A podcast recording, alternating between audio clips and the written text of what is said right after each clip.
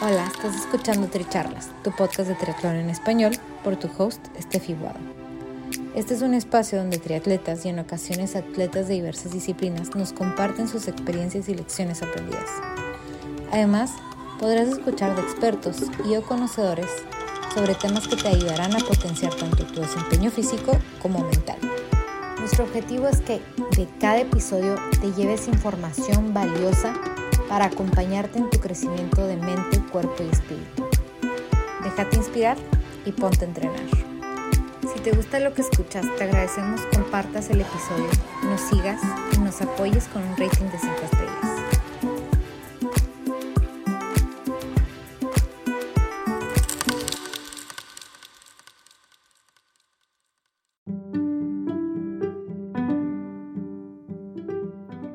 Bienvenidos al episodio 23 de Tricharlas. No intento nada, logro todo.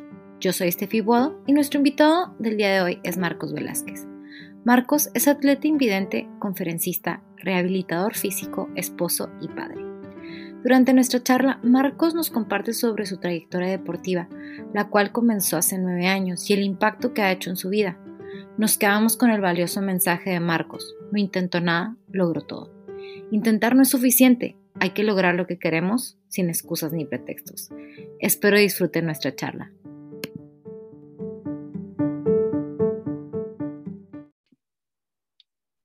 Hola, bienvenidos a Tricharlas. Yo soy Estefi Buado y hoy estoy aquí en Houston y estoy con Marcos Velázquez, que está desde Playa del Carmen. Y, y bueno, Marcos es atleta, conferencista, y hoy nos, va a contar un poquito de su historia. Entonces, Marcos, no sé si nos puedas contar un poquito más de ti. Pues hola, buenas tardes. Yo soy Marcos Velázquez y vivo en el calor caribeño. Estoy, está riquísimo ahorita. Realmente está, es como un clima que en verdad todos los años esperamos porque hace mucho sol, pero el viento está frío, entonces puedes estar con tu chamarrita en la sombra o en la playa con tu playera puesta y disfrutando del mar. Entonces, estamos muy contentos, muy felices de, estar viviendo aquí. Hace casi nueve años que estamos viviendo aquí en Playa del Carmen. Yo soy de la Ciudad de México. Hace 33 años perdí la vista por un golpe que me ocasionó desprendimiento de retina total. Soy rehabilitador físico, conferencista y ahora triatleta y un esposo amoroso y un papá muy cariñoso.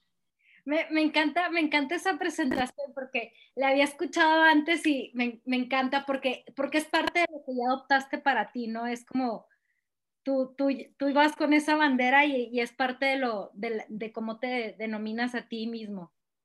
Sí, ¿cómo ves?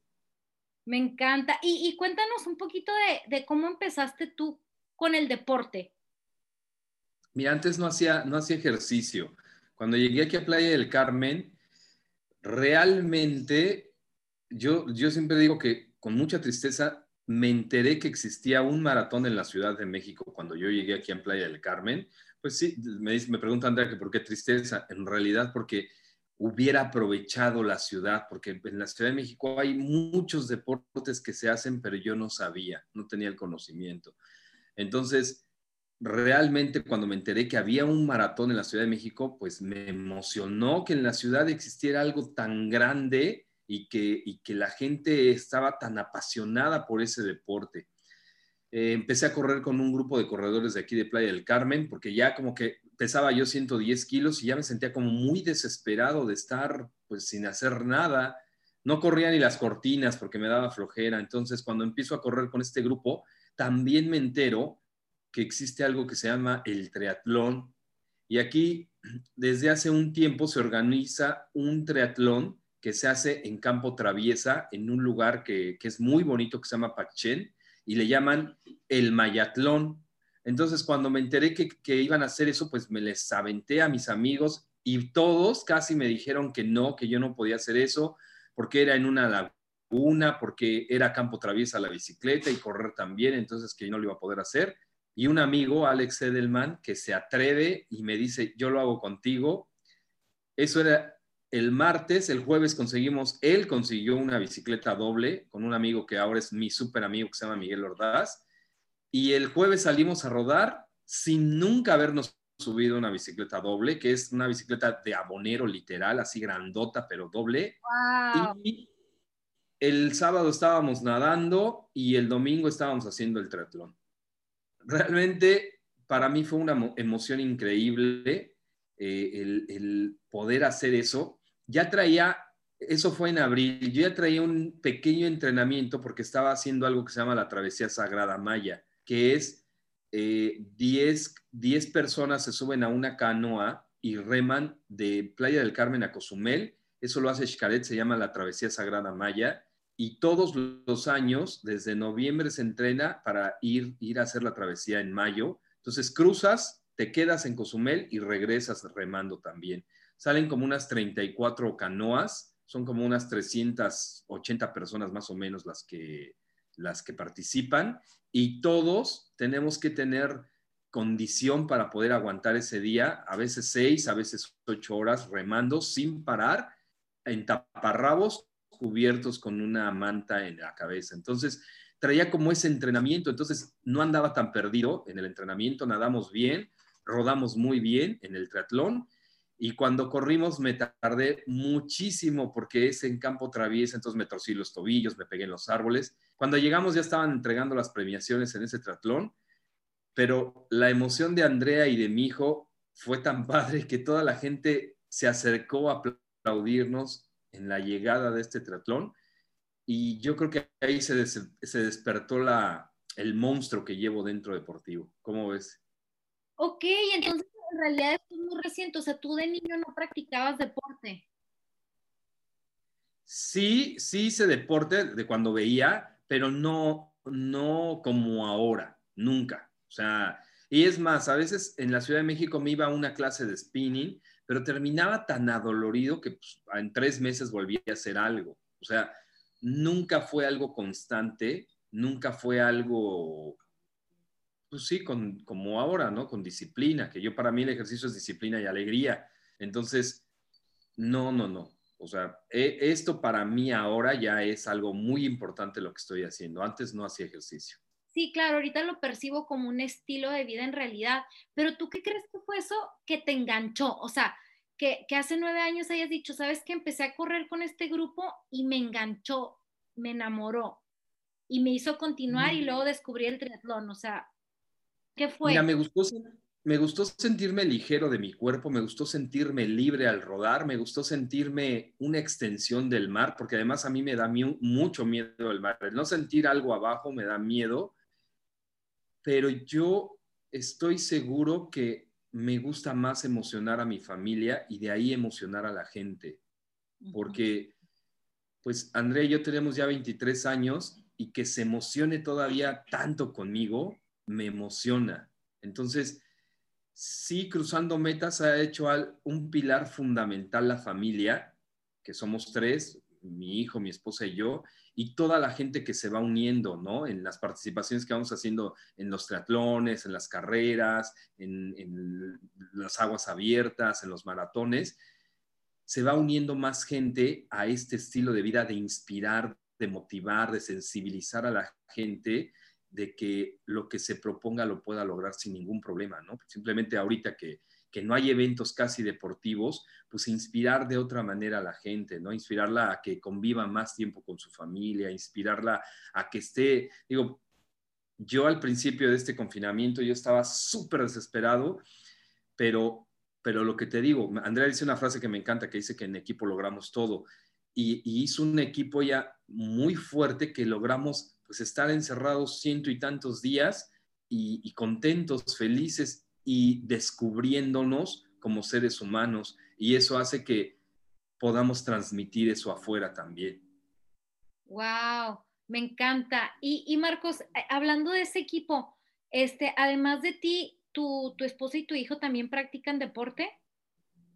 Andrea sale a caminar conmigo. Cuando no tengo, no tengo quien, quien me ayude, ella sale a caminar conmigo.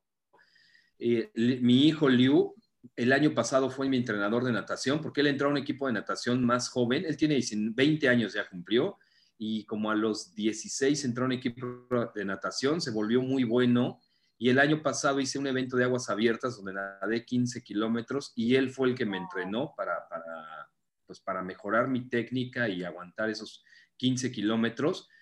Entonces él me acompaña, se sube a la bicicleta conmigo, corre conmigo, pero, pero afortunadamente también tengo muchos amigos que se han convertido en mis guías de entrenamiento, de, triatlón, y pues eso hace que, pues que sí, que esté en constante movimiento.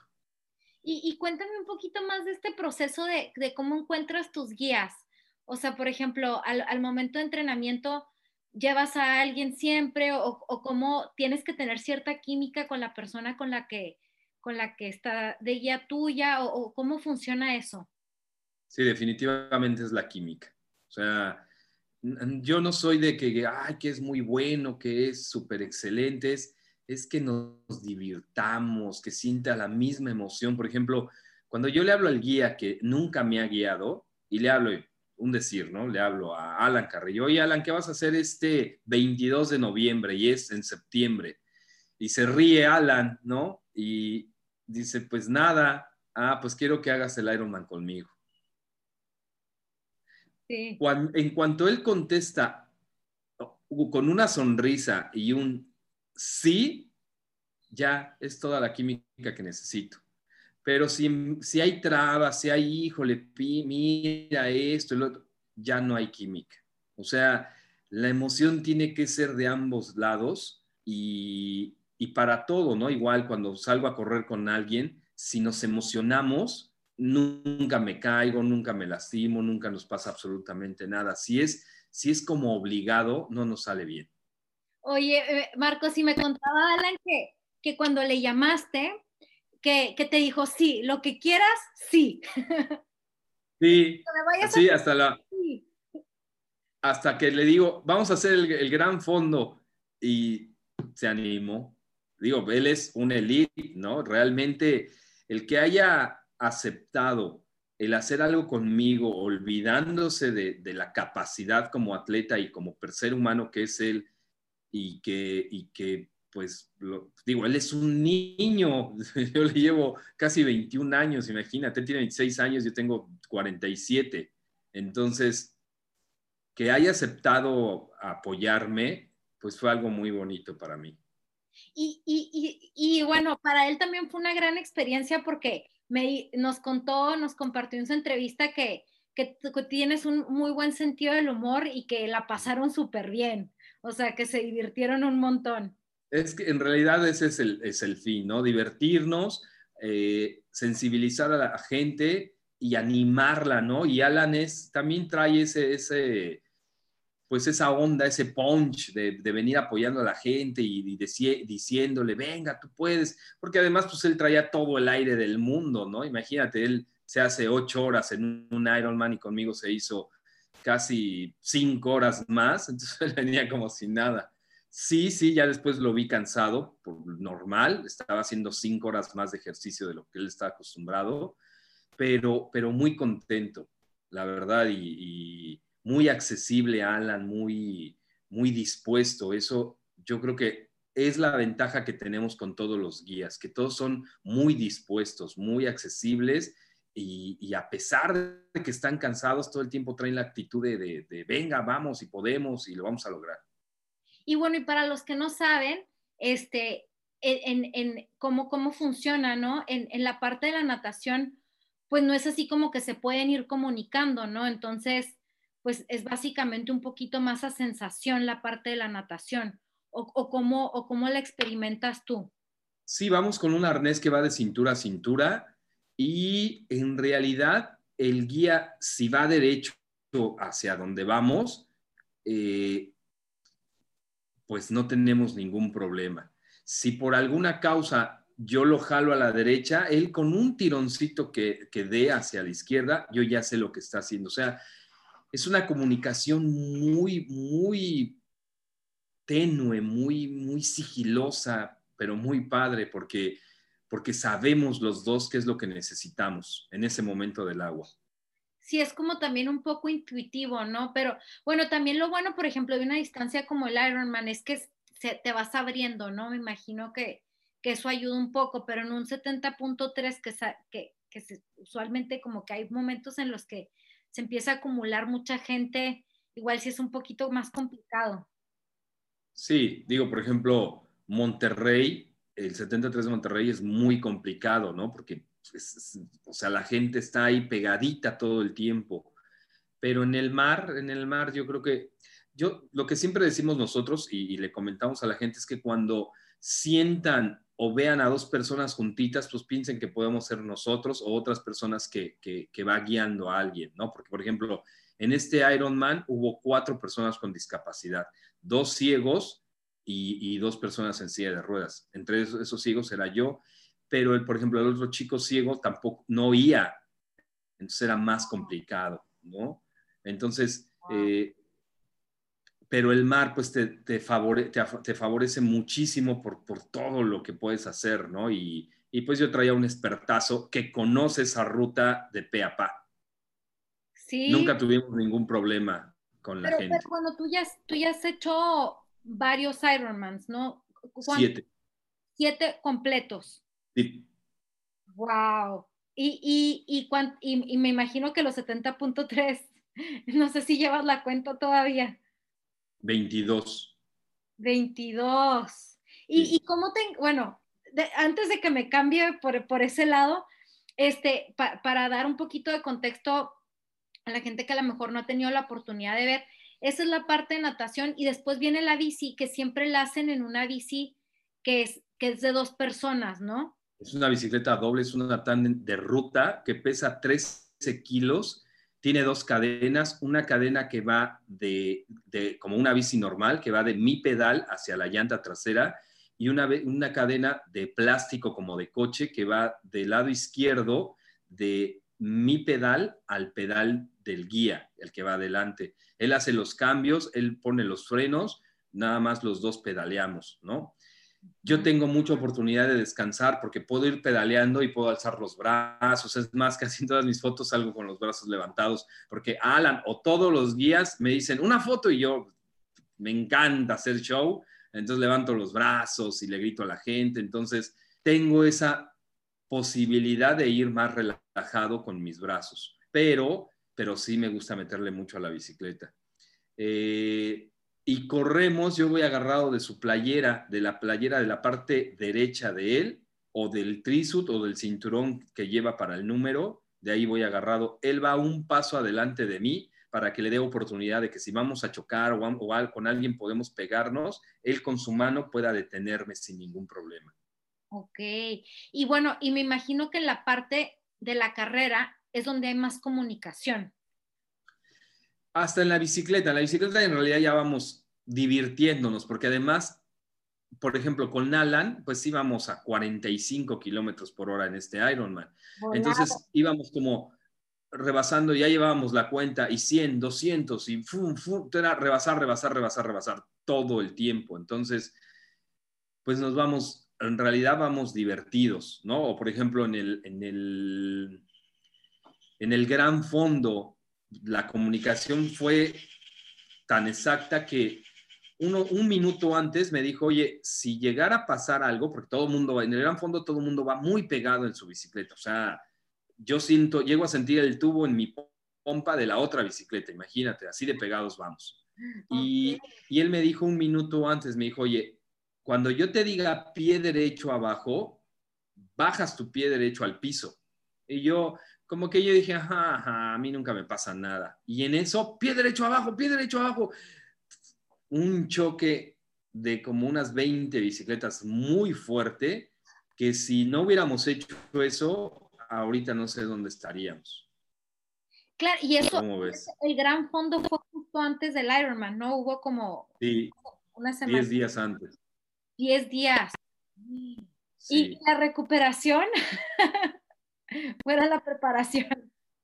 Pues, mira, mm, no sé, Alan, ¿eh? eh, eh digo, ojalá y no me regañen después los, los triatletas, pero en realidad, como que yo siempre he dicho que durante 39 años de mi vida no hice, no hice ejercicio, entonces llevo nueve años de haciendo ejercicio, mi cuerpo deportivamente está nuevo. Entonces yo si ahorita Luis Álvarez, con el que he hecho los seis Ironman, me dice, Marcos, vamos a hacer un Ironman el sábado y otro al siguiente, la siguiente semana, lo hago. Dios mío, mira, yo, yo, yo, yo, ¿qué te puedo decir? Yo he hecho uno y la verdad tardé para recuperarme como dos meses. Mm. Y tengo 32 años. Entonces no, no, no sabría decirte qué, qué, tan hábil sería para hacer de uno a la semana, ¿no? Casi, casi.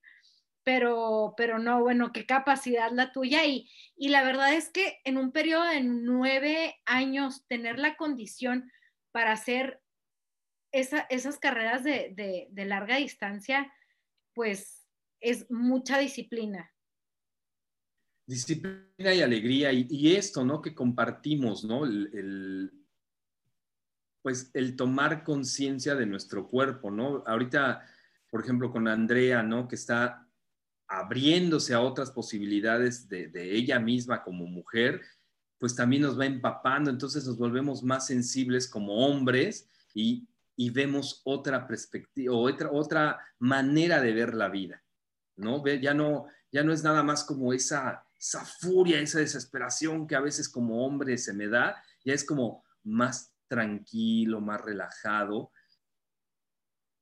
pues, pues valorar más mi vida, valorar más que estoy con mi familia, que está sana, que, que estamos fuertes, que, pues que escuchamos, que, oí, que, vemos, que, sentimos, que olfateamos. Ahorita realmente todo, todo lo que está pasando en la vida sí nos ha transformado, nos ha sensibilizado y nos ha abierto pues, pues la manera de, valorar más la vida.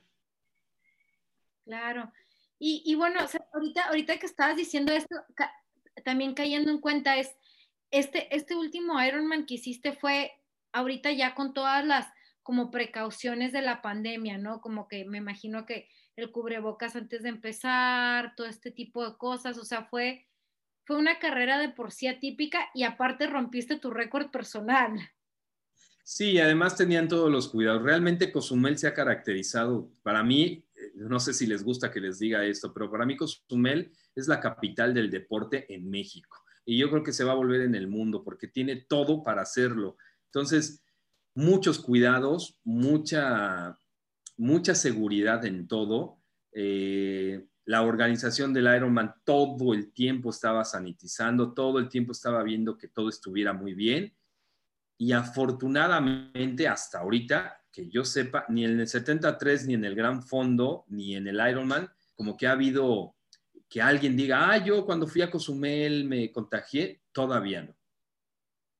Digo, ya pasaron un mes hoy hace un mes que fue el Ironman y, y no ha habido gente que diga, después de que fui a Cozumel en ese evento deportivo, me pasó algo, afortunadamente no, y esperemos que así siga. Y, y yo creo que tenemos todas las herramientas como, como lugar turístico Quintana Roo para poder, pues para poder recibir a más gente, pues con todas las medidas posibles. Y, y, Marcos, cuéntanos un poquito como eh, en, en, este tiempo, como tú, o sea, tú ya tienes este estilo de vida y, me imagino que adoptaste tu estilo de vida deportivo y ya no lo sueltas. O sea, ¿qué es eso que te mantiene como de, yo el deporte no lo dejo? El cómo me siento, el, salir y liberarme. El, antes yo, siempre lo digo, ¿no? Me enojaba con mi esposa hace más de nueve años y los enojos duraban un mes, 15 días, una semana.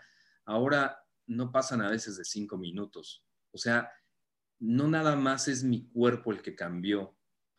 Perdón, también es, pues es, el ser más sensible, el, el ser más tener más pila, el poder contagiar a mi familia de más cosas. Por ejemplo, si en la mañana Andrea por cualquier cosa se enojó en la mañana, en el regreso a entrenar y le hago el desayuno, le llevo el desayuno a la cama, con mi hijo si nos enojamos, pues ya para mí me, es muy fácil decir, oye, mi vida, perdóname, yo no te quise hablar así, ya más rápido porque porque me siento libre, porque siento que, que salió esa mala vibra, esa energía al correr, al rodar o al nadar, o, a ir al, gimnasio a la caminadora.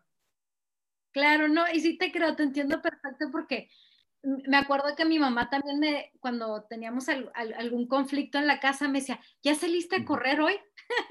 ¿No? Así como y si, veía que andaba como un poquito de malas de que, oye, ¿no te quieres ir a correr un ratito y ahorita regresas?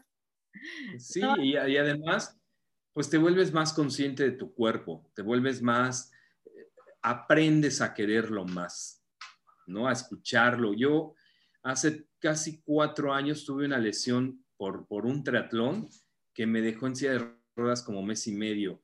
Y, me recuperé y me acuerdo que, que, Luis me decía, vente a Cozumel y vamos a hacer el Ironman. Y ya estaba a punto de subirme al barco, pero escuché a mi cuerpo y no lo hice. Me esperé hasta el siguiente Ironman y creo que fue lo mejor. Y yo creo que, que eso he ido aprendiendo también, escuchar a mi cuerpo, escucharme pues en todas mis necesidades, pues para hacer las cosas más veces y mejor. Claro, no, porque esa es una parte importantísima también, o sea, porque a lo mejor uno como atleta también y empiezas a entrar en esa como inercia, ¿no? De quiero hacer más, quiero hacer más. Y empujas tu cuerpo al límite, que es importante porque es parte de, ¿no? Salir de tu zona de confort, pero también tener como esa sensibilidad de decir, bueno, pero también le tengo que dar un descanso a mi cuerpo, ¿no?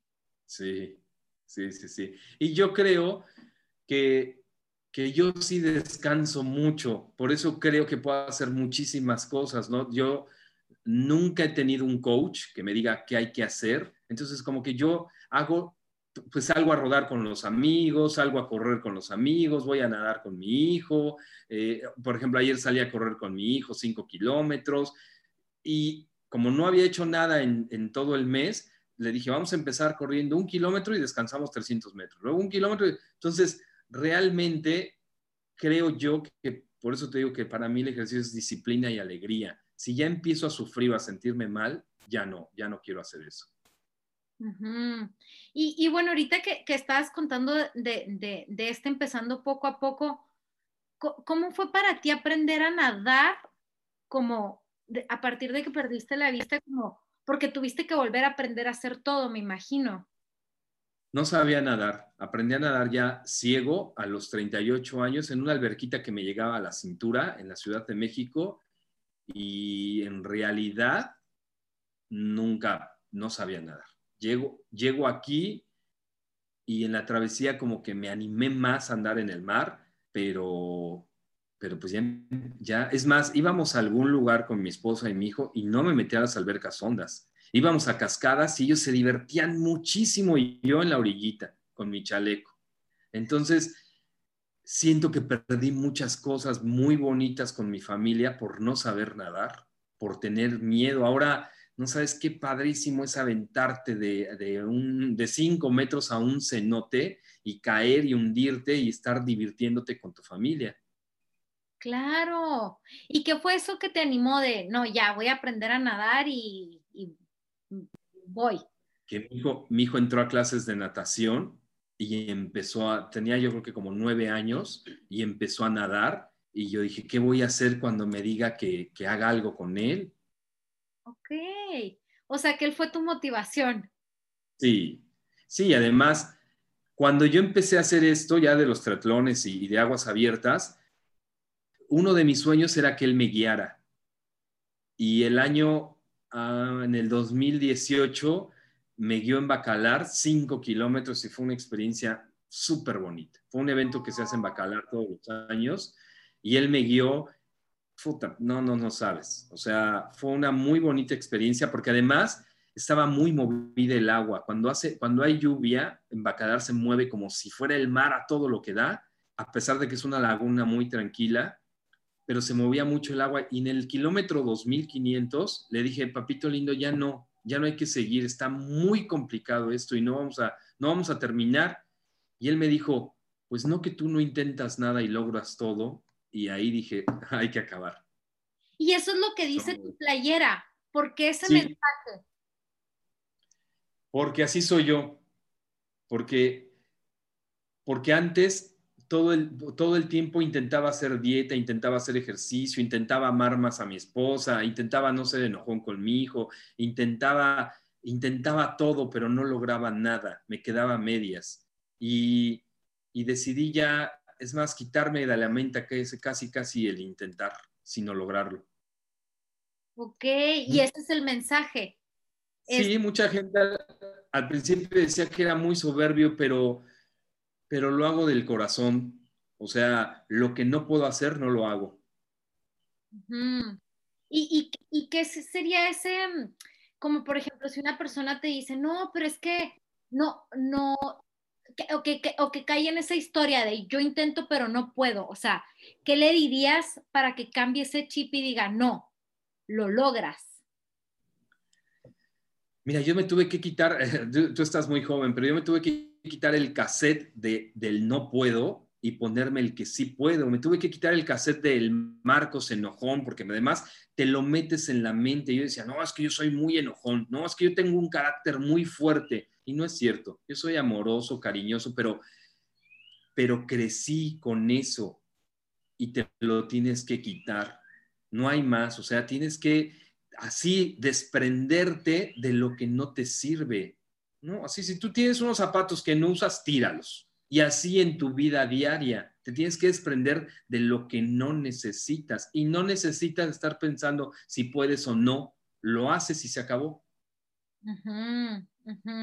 Y entonces fue ese eliminar ese patrón de memorias aprendidas que no sirve, que no es efectivo, y decir, yo dejo de ser esta persona enojona porque yo me quiero identificar como una persona amorosa, como una persona que logra sus metas, como una persona delgada.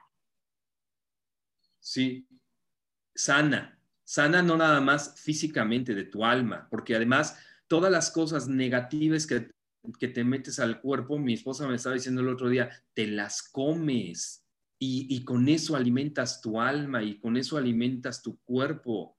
Entonces, no lo hagas. O sea, la gente debe entender que, que todo lo que sale de su mente de, hacia, hacia su habla, se lo come y, se está nutriendo de eso. Y pues digo, no creo que la gente que, que, quiere estar sana va a tomar refresco todos los días. ¿No? Entonces, pues decidí, decidí hacerlo y, nos ha funcionado, nos ha funcionado a mi familia, nos ha funcionado a la gente que conocemos, a la gente que vamos inspirando, conociéndola, porque, porque pues esa es la idea. La idea es motivar, inspirar y que sepan que, eh, mira, yo, yo siempre digo que realmente hacer un Ironman no es nada difícil, porque por ejemplo, tu mamá y tú y tu familia en su vida diaria se paran a las 6 de la mañana, vas al gimnasio, te vas a trabajar, vas a comer, regresas, el tráfico, todo eso, las cosas que tienes que hacer en el trabajo, regresas la casa, te pones a ver la tele un rato y te vienes durmiendo como a las 12 y al otro día igual, ¿no? Sí. Y un Ironman nada más haces tres cosas, no te tienes que preocupar por absolutamente nada, nadas, ruedas, corres, se acabó. es un día perfecto. Sí, y así debería de ser tu vida. Sí, sí, sí. ¿No, crees? que, esa parte de salir, salir bastante de la zona de confort, ¿no? Sí, sí, y, y lo podemos hacer porque todos los días lo hacemos. O sea, la idea es cacharnos, darnos cuenta en qué momento estamos haciendo las cosas negativas que creemos que no podemos. Y, todo esto, o sea, estas herramientas de vida que tienes ahorita y que nos estás compartiendo, han sido como joyas que has ido recogiendo en el camino o, cómo es que, que nos las puedes compartir ahorita con ideas tan pues claras. sí, definitivamente. Yo ando, yo anduve en, la, Ciudad de México con mi bastón en la calle y te encuentras muchísimas cosas que no quieres. He ido aprendiendo mucho de mi esposa, de mi hijo, pero, pero yo creo que lo más importante para mí en mi vida como Marcos es que he ido aprendiendo a escuchar a la gente que me dice cosas propositivas, buenas, que, que me llenan mi alma, ¿no? Eh, eh, cuando toma un curso mi esposa y por ejemplo, a principio de este año Andrea tomó un curso de, de y me lo estaba, me estaba platicando, estaba súper emocionada porque le gustó esto y el otro, y dijo algo que me quedó muy grabado. Dijo que en el Chikun le dicen, tú haz lo correcto y después no hagas nada. entonces me llenó mi alma, porque, porque no debo de estarme preocupando por qué hacen los demás, por qué piensan, por qué, por qué esto, sino yo tengo que preocuparme por lo que estoy haciendo ahorita conmigo mismo para poder demostrarle y demostrarme a mi familia realmente qué quiero, hasta dónde quiero llegar y cómo quiero llegar, cómo quiero ser feliz o cómo podemos ser felices todos aquí en este núcleo. Y si después de ese núcleo o esta, esta convivencia que tenemos podemos inspirar y, y motivar a los demás, padrísimo. Claro, y en realidad, por ejemplo, también para mí eso es como, con una persona que se motive, ya cambiaste una vida, ¿no? Sí. Y, y ya cambiar una vida es un impacto gigante, porque es como, como un efecto así como que se expande, ¿no? se contagia uno, se contagia otro y, es, un contagio positivo. Sí, y, mira, en el Ironman tenemos una, una niñita de cinco años, creo, no me puedo acordar cómo se llama, que lleva tres, tres Ironman que siempre me hace una torta de jamón. Wow. Y, y su mamá me dice, no sabes, te está esperando aquí desde hace rato en la carrera. Entonces me siento ahí con ella y me como mi torta de jamón que ella me preparó. Y este año a Alan y a mí, una niña nos regaló un, eh, dibujado un trofeo para los dos, o sea, uno para cada quien, que ella dibujó porque dijo que éramos sus héroes. Su papá nos lo entregó. Entonces, imagínate, pues no tiene nada, nada de eso no tiene precio. Claro. No, no, no. O sea, cada, cada persona es una historia y de cada historia aprendemos infinidad de cosas muy bonitas y motivantes. Oye, Marco, y, bueno, este, un poquito ya para, ir cerrando este espacio, este, ¿con, ¿con, qué quisieras que la gente se quedara el día de hoy? Quisiera que se quedara valorando más su vida, voltearse a ver. Yo siempre le digo a la gente que que se regale todos los días verse al espejo, verse al espejo y darse cuenta qué hermosa cara tienen, porque vemos mucha gente que no lo podemos hacer. No sufro por eso, tengo 33 años que no sufro por eso, pero, pero que la gente tenga esa sensibilidad, que voltee cuando se para al baño, que vea todo lo que tiene y que se sienta pleno, ¿no? Que pues finalmente todos, los, todos tenemos problemas, pero sé que los vamos a resolver, a resolver pues de una manera que, lo logremos. Pero si nos queremos nosotros, si nos vemos con amor, creo que se pueden resolver más rápido. Muchas gracias. Y bueno, ahorita aprovechando que te tengo aquí, este, también no sé si nos pudieras dar como, ilústranos un poco de qué nos darías unos tips prácticos, por ejemplo, de si nosotros vemos a alguien con un bastón en la calle, ¿qué es lo, lo que uno debería de hacer? Porque es, yo creo que es algo que todos deberíamos de tener como cultura general, un, par de tips.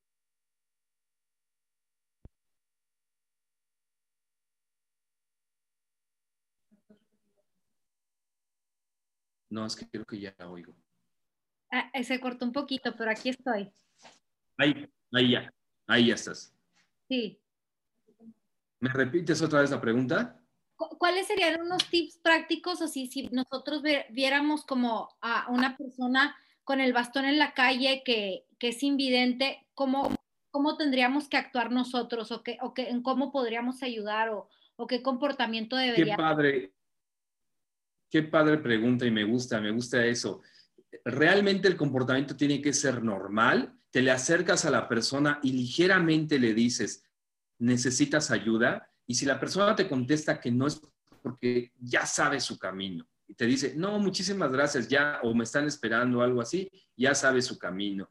Si la persona, porque puede ser que a veces la gente no se sienta tan confiada, te contesta un poco serio, pues tampoco hay que sentirnos mal ni nada de eso. A lo mejor la persona no necesita ayuda. Pero si la persona te contesta que sí, tú le preguntas, ¿qué necesitas? Y ya te dice, ah, cruzar la avenida, le das tu brazo y le dice si quiere, tómese de mi brazo. Él ya va a saber, no te va a explicar absolutamente nada.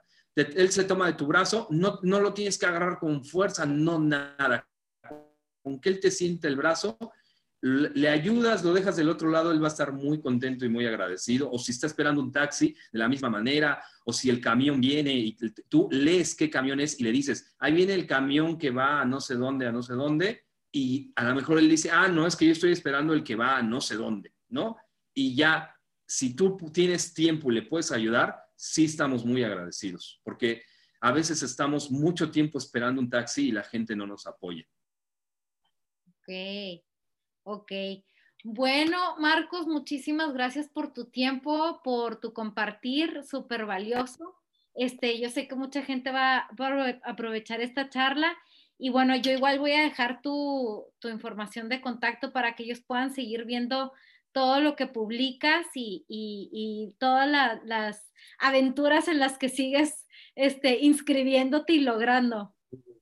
No, además, sabes que el año que viene, realmente yo durante 23 años he sido guiado por mi esposa y ha sido una muy bonita experiencia que he tenido como, como hombre casado y este año, en el 2021, hemos decidido que una mujer me guíe para un triatlón, que eso, mira, yo no sé si se ha dado o no se ha dado, pero, pero es seguir confiando ciegamente en las personas.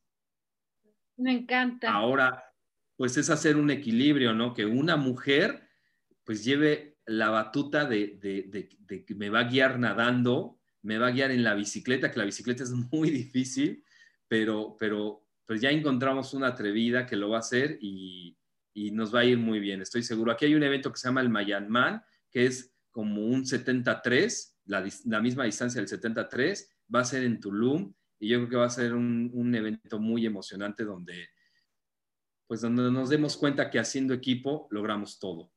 Wow, ¿y, y quién es esta persona que, que va a tener el honor? Pues un secreto. Se llama se llama Pastora Durán. Y en cuanto le dije, me dijo, Marcos, se me está enchinando la piel, ya dime casi, casi, ya, yo sí, dijo, sí, sí, sí. Y todavía no le terminaba de decir. Me encanta, me encanta la recepción que tienes con los guías. Todos ya quieren apoyar desde, desde el principio, casi que te piden a ti. Pues, pues no, no, no, no dejes de pensar que algún día te estoy hablando para hacer algo. Con mucho gusto. Yo con mucho gusto. Aquí seguimos haciendo triatlones también. ¿Ves qué padre? Así es como deben contestar los guías. Eso. Mm. Con toda la actitud. Sí. Bueno, Marcos, nos despedimos de, de todos. Sí, muchísimas gracias. Increíble entrevista y te agradezco muchísimo que te hayas dado el tiempo y que también me hayas preguntado sobre, sobre los tips en la calle, porque sí, sí, las personas invidentes lo necesitamos mucho. Gracias. A ti.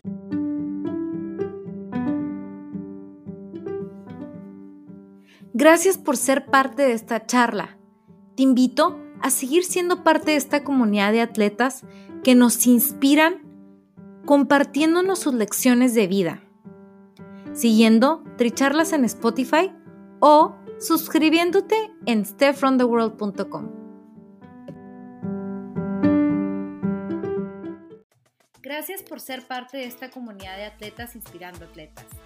Este espacio es traído a ustedes en colaboración con Ojana Triathlon, donde atletas de todo tipo nos comparten sus experiencias y lecciones aprendidas a través del deporte los invito a suscribirse al podcast y ponerse en contacto conmigo a través de la página en Instagram de Tricharlas, donde me pueden dar sus comentarios, sugerencias, conocen alguna persona que tiene una historia para compartir con nosotros. Y estamos en contacto.